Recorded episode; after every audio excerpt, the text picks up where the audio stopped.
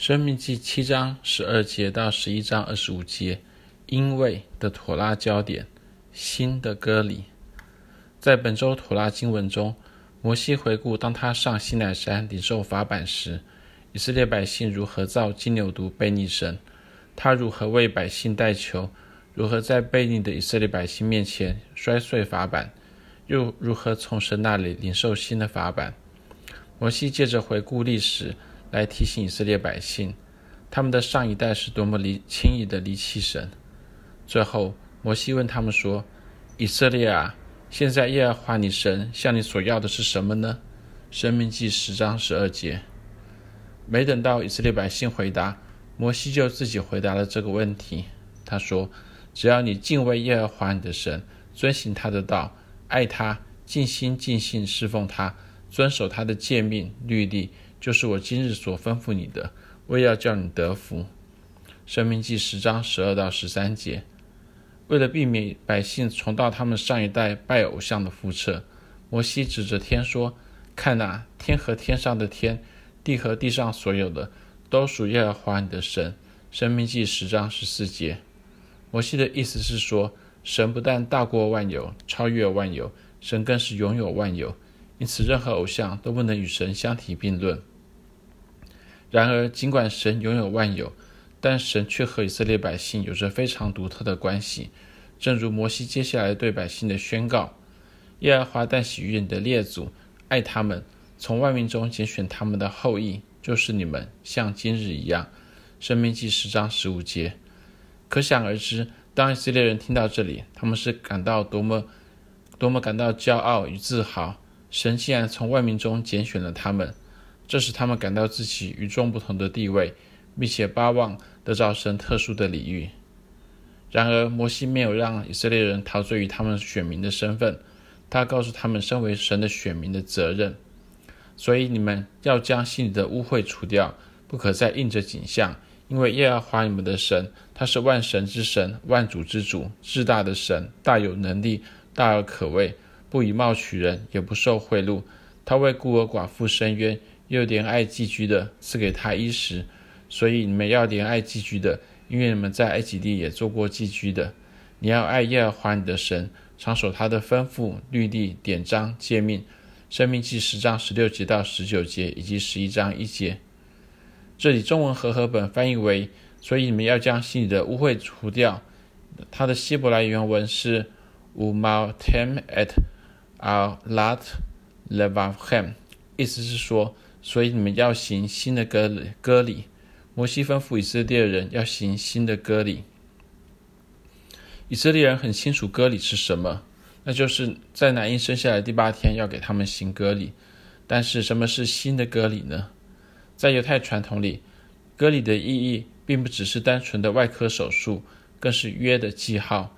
从亚伯拉罕开始，割礼就代表着神与亚伯拉罕世世代代的后裔所立的约。正如神吩咐亚伯拉罕：“你和你的后裔必世世代代遵守我的约。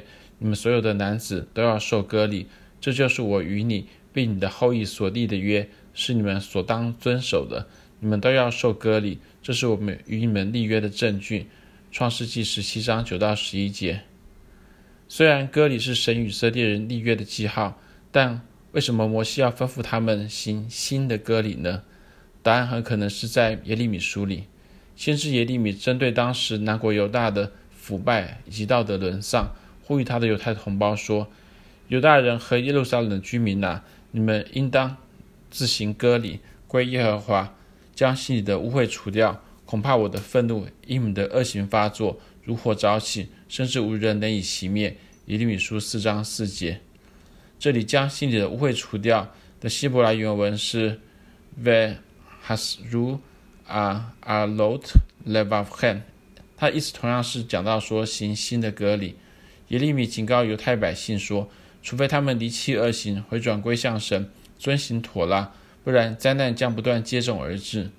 可惜的是，犹太百姓听了耶利米的话，却麻木不仁，以致神哀叹说：“我的百姓愚顽，不认识我，他们是愚昧无知的儿女，有智慧行恶，没有知识行善。”耶利米书四章二十二节。按照耶利米书，未受割礼的心，指的是道德上的麻木不仁。导致对于他人的冷漠，甚至残酷无情；有智慧行恶，擅长于欺骗他人、利用他人、欺压贫穷，却没有知识行善，对有需要的人漠不关心，不肯伸出援手。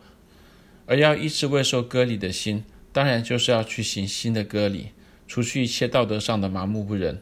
对于耶利米来说，新的割礼首要在于承认并且尊重神与以色列所立的约。我们要记得，割礼乃是约的记号，并且要遵守妥拉，将妥拉的诫命运用于日常生活的每一层面，以恢复人的道德敏感度，不再在道德上麻木不仁。古代拉比基本上认为，新的割礼是除去心中恶的倾向。希伯来文是亚耶切哈拉，意思是说人犯罪的倾向。这有些类似于基督徒所说的罪性。恶的倾向会拦阻人遵行神的旨意。摩西因此吩咐以色列人行新的割礼，除去心中恶的倾向。著名的中世纪拉比 Rashi 对于新的割礼与先知耶利米有类似的看法。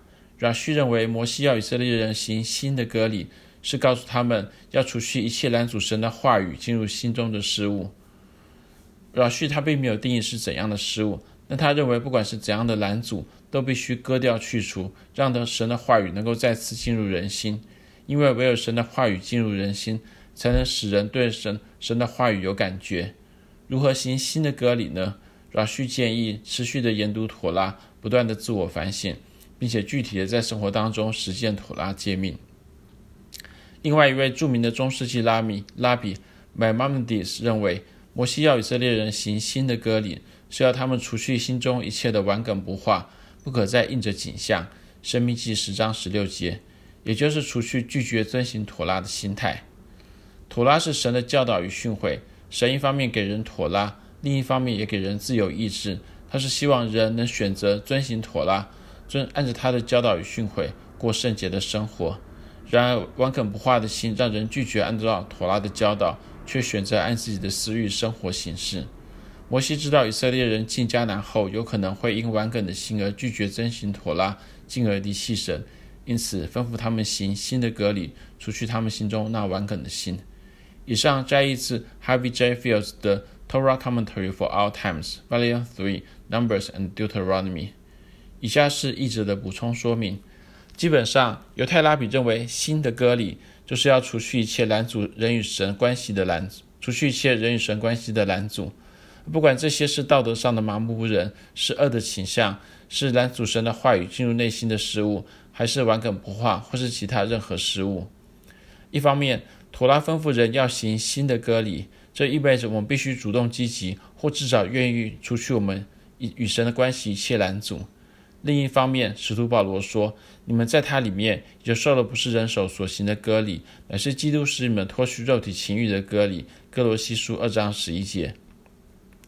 保罗的意思显然是说，主耶稣已经在我们身上做成了新的割礼，除去一切我们与神的关系的拦阻。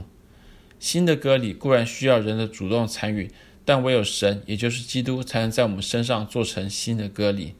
另一方面，既然主耶稣已经为我们行了新的割礼，除去一切我们与神关系的拦阻。如果我们基督徒与神的关系依然不好，责任其实全在于我们。